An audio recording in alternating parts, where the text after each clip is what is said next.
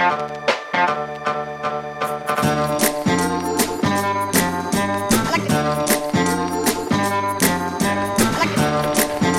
ordinateurs, vous savez, c'est comme le progrès en général.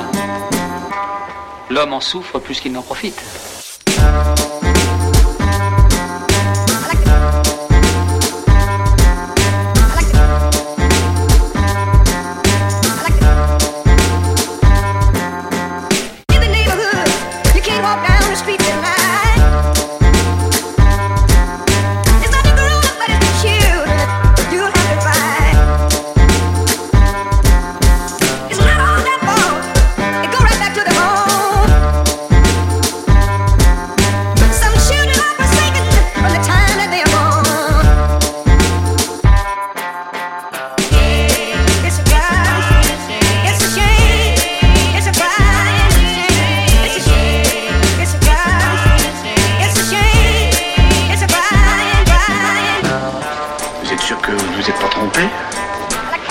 La machine a donné sa réponse.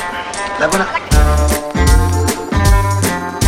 Mais d'après l'ordinateur, n'est pourtant pas capricieux.